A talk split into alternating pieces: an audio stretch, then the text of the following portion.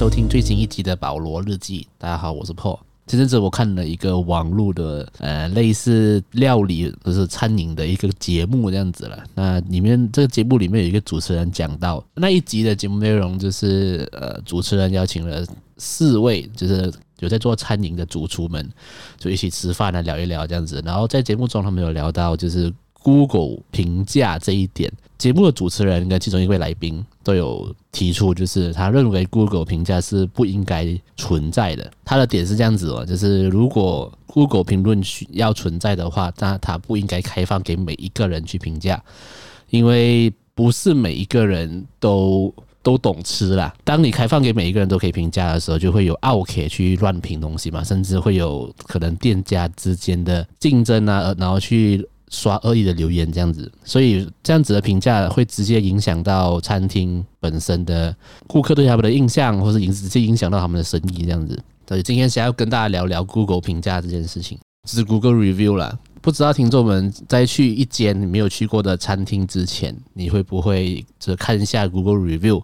看看它的评分啊，然后想说不要去踩雷这样子吧。呃，我个人对于 Google 评价的想法，其实跟那个节目的主持人其实蛮像的，因为我觉得，当你把这个评价跟评论的能力给每一个人的时候，你就会逼着这一些餐饮界的人或者这些餐厅的营业者去迎合大众的口味，就会变成说每一间餐厅几乎都长一样，它会有一点影响到就是餐饮的创作的这个部分，这是我自己的观察啦。因为有有时候你去看那些餐厅的一星评论呢，当然一定会有一些很他那一天去的用餐体验真的很不好的，那个真的是可能运气比较不好啊，或者是他去的餐厅在那一天真的是有很多状况。但是我昨天看到很多的一星评论，其实是很荒谬的，像是他觉得食物不是他喜欢吃的，就给一星。然后比如说假设一种在路边卖的猪肠粉的那种摊贩好了，可能一个昂哥在那边拼命的切，拼命的切那些料，然后这个昂哥。可能他在路边摊帮着摆摊子，他他也没有请员工，他就一个人拼命的在切，切的要死，所以他脸一定会很臭嘛。就会有些人在这种看到这样子的昂哥脸很臭，就是在那边写一星，因为昂哥的脸很臭，脾气不好。这种人真的超荒谬。我看到其实有时候会会有一点生气啊，会替这种餐饮界的人，这种这种很辛苦的人，会有一点点替他们打抱不平了。还有一个我觉得最夸张啊，就是哦，某一间那种 grill bar，就是你听到 grill bar 就是一定会有肉嘛，就是那种烤牛肉啊，是甚至是海鲜啊这样子。有人在去了这种 grill bar 的餐厅之后，在下面写着没有让素食者可以选择的餐点，所以要给一星。妈的，智障吗？你是素食者，为什么你要去这样的餐厅，然后还要去那边说人家没有给你素食的东西？它就叫 Grill Bar 了，Grill Bar 就是主要的主打餐点就是肉，所以我觉得如果评价在这一方面上面，其实对于餐饮的经营者来讲是很不公平的，因为每一个人他都可以去给一星评价，然后这样子的评价综合起来过后，会影响到其他的呃消费者在去之前就对这间餐厅会有一些可能既定的印象，但是哦，餐厅是会进步的，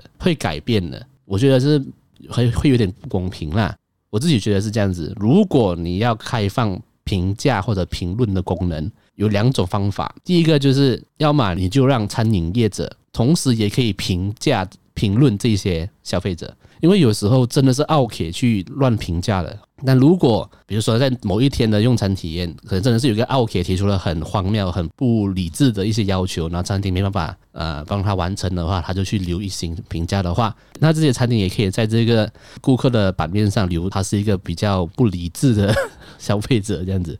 呃，让业者同时评论消费者这件事情不是没有发生过的哦，在。A B M B 就是有这样子的事情，A B M B 就是有这样子的功能的，就是有时候有一些租客，他可能会在住了那个 Airbnb 就乱丢垃圾啊，弄得很肮脏啊，或者偷东西之类的。所以 Airbnb 为了防止这样子的状况，屋主本身是可以评价这些呃消费者的，这样子就可以让其他的屋主可以避免呃就不要接到这个顾客这样子，其实是很好的，在他同时保护消费者的同时，也保护这屋主。所以我觉得顾客评价你可能也可以考虑这样子的方式。如果这样子的房子做不到的话，可能可以改成是 Google 评论，不是每一个人都可以用。就比如说你是餐厅业者，你是主厨，或是你是美食评论家，或者甚至是你是老饕好了啦。我虽然不知道要怎么样去鉴定一个人是不是老饕，但是如果他是一个有审核机制，然后是有一些选出来的人而去做的评价的话，它的可信度会高很多，会比较公平公正。就是很多时候都是哦，一群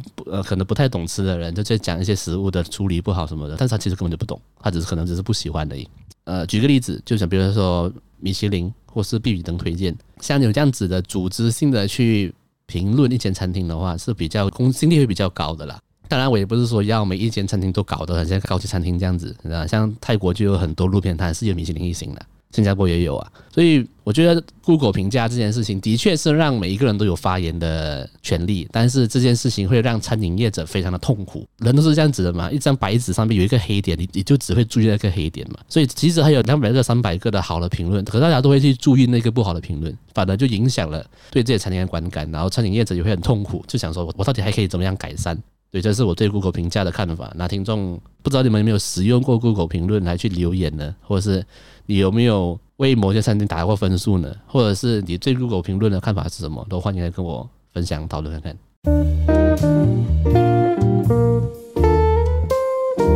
然后节目第二段呢，想要跟大家聊聊马来西亚的巴沙马兰夜市。夜市的话，在马来西亚就是某个地区会在每个星期的某一天会有巴沙马兰嘛。像可能你家附近的达曼，可能每个礼拜三或者礼拜五啊会有巴沙马兰这样子，呃，但是我相信大家都知道，巴沙马兰卖的食物都大同小异，很多时候都是同一个摊主，他只是去不同的地方摆摊而已，就跟某些创业市集是一样的，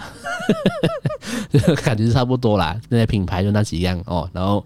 呃摊主就那几个，所以即使换了不同的地方卖东西，卖东西都差不多。但是我想要跟大家聊聊的是，我最近前几个礼拜我去了。一次我家附近的巴沙马兰过后，我发现到一个还蛮有趣的现象。首先是大家会去巴沙马兰的理由，要么就去逛逛，或者是买晚餐，就就这样嘛，或者去吃，或者是特定的去买一些你想吃的东西。呃，前几个礼拜我去到巴沙马兰的时候啊，我发现到有两种摊贩哦，是会特别的吸引到大家的目光的。我觉得这个的这点很有趣啊。那第一个就是我看到一个叫铁板包。可能我讲铁板包，大家可能没有什么想法，或者是没有什么印象，它长什么样子啊？就铁板包就是很简单的一个面团，然后里面包了可能有鸡丝，可能是包红豆，可能是包花生，或者甚至有些包巧克力的，就有甜有咸的。那这个白色扁扁的包子的，会在铁板上煎，煎的压一压，这样子它就变成扁扁的一个包，一个类似的烧饼的东西。我相信马来西亚的华人，你只要看到图片，你就知道它是什么，你一定有吃过。但是这东西说真的，你现在叫我去哪里找，我还真的找不到。我真的是不懂得去哪里特地买这个东西啊，我是真的不知道啦。可是那天刚好看到有一个摊贩他在卖这个东西，我从小到大都非常的喜欢吃这个东西。大家如果熟悉华人的一些饼类啊，大部分大家脑中想象得到的饼类，大家脑中想到的都是干干的。干到要死，你那个那个饼你吃了，你一定要配茶或者配牛奶或者配水的那种。所以我小时候对于这种华人传统的饼类其实不是那么喜欢，因为很干，我不喜欢吃到很干的东西。所以小时候我第一次吃到这个铁板包的时候，直接爱上，因为它类似面包的口感，然后吃了也不会觉得很干，就是比较湿润的面皮这样子的。然后里面如果是包鸡丝的哦，更好吃这样子，因为我自己比较喜欢鸡丝这样子。像这种很传统的东西啊，它就会吸引到很多。呃，长辈们啊，安哥安弟就会那边围着一圈，然后就一直看这个东西，因为这些东西可能是这些安哥安弟们的童年的回忆嘛。像我就是那个童年回忆的人呢、我就会在那边看，然后或者排队想要买来吃这样子啊。这个是老味道啦，所谓的老味道会吸引到人之外呢，另一个就是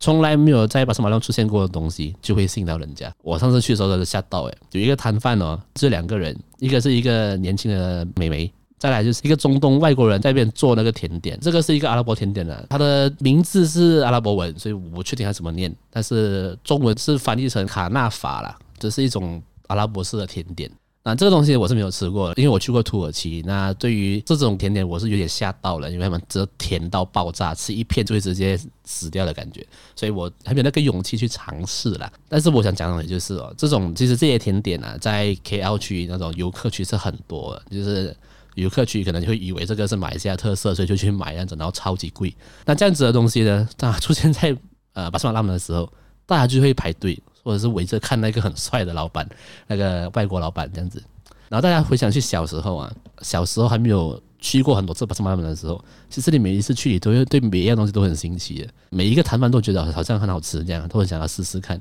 那是因为你长大了，然后你尝试了很多东西，然后你去了巴沙马拉去了几百次、几万次，你才会觉得这东西都不新奇的，都没怎么特别，对吧？所以其实餐饮业是一个很辛苦的工作。我卖到你习惯的味道，你越觉得吃到咸了。可是如果这个老味道突然间有一天不见了，你又会怀念它。那人真的是很犯贱的人，然后人真的是很难服侍的啦。这就是巴沙马拉给我的想法啊，我觉得。真的是这样子的，我们都会要求一些餐厅给多点选择啊，然后希望大家推出新的东西，不然吃到咸了。但是哦，那些经典的口味如果不见了，你也在这边哀嚎，为什么不见了？这样子，可是他还在的时候，你也不会每天吃啊，对吧？所以我觉得在巴塞马拉看到这一点，让我想到，其实整个大环境下的餐饮业都是这样子，我觉得蛮有趣的。那大家去巴塞马拉的话，你都会买什么呢？哦，你都会去吃什么，或者是你其实是习惯了去那边买晚餐的人呢？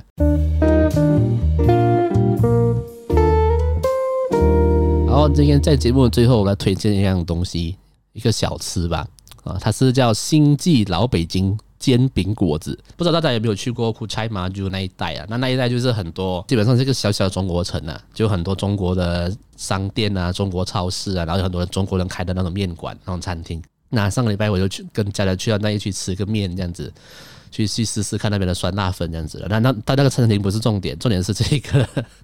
啊、呃、煎饼果子这道料理是呃这一个食物呢是我没有吃过的，然后我也没有听过的，因为我个人很很不好意思的讲，我对于中国的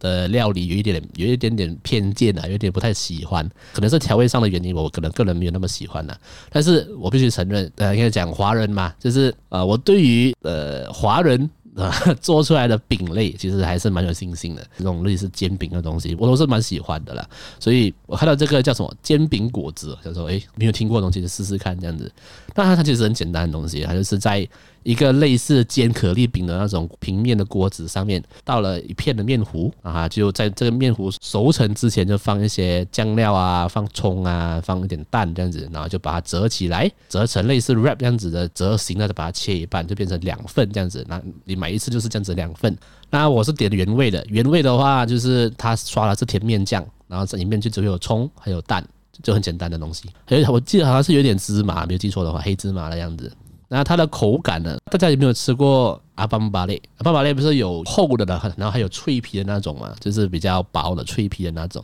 它的口感有一点偏向这个比较脆皮的阿邦巴列，类似这样子的脆脆的口感，但是它是整个包住，然后是咸的。那因为它刷的是甜面酱的关系，所以我吃起来会有一点好像在吃北京烤鸭的即视感啊。因为甜面酱嘛，在北京烤鸭的时候都会用那个面皮包着鸭肉，然后一些葱啊，然后再放刷甜面酱这样子，所以它感觉很像。那这个简单的东西就很好吃，原价就七块。那如果你有加料的话，比如说加香肠啊，还是加午餐肉这样子，会变就会九块这样子。我个人是想说，如果你是想要尝试看看的话，也可以点原味的试试看。但当然也有辣的啦。那我看到那边几乎去买的顾客都是马来西亚人，那马来西亚人吃辣就是。是一个天性，是我们的 DNA，所以除了我以外的顾客都都有点辣的。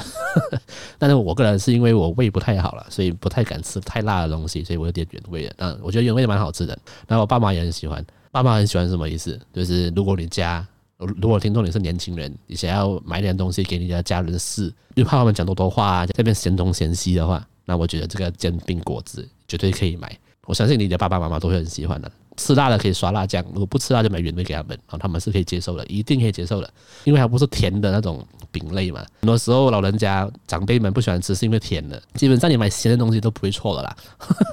啊，所以大家如果有机会去到这里附近的话，可以去吃这一个煎饼果子。那至于餐厅要吃什么，那你们就自己去尝试了。那今天的节目就差不多到这里了。那如果你喜欢我的节目的话，可以到 Spotify 或者是呃 Apple Podcast 帮我点个五星评价。你可以追踪我的 Facebook 或 IG 啊，来来留言跟我分享。如果你吃过我去过的地方，或是什么想要推荐我的，都可以来跟我分享。好，那今天的节目就到这里，我们下次见，拜拜。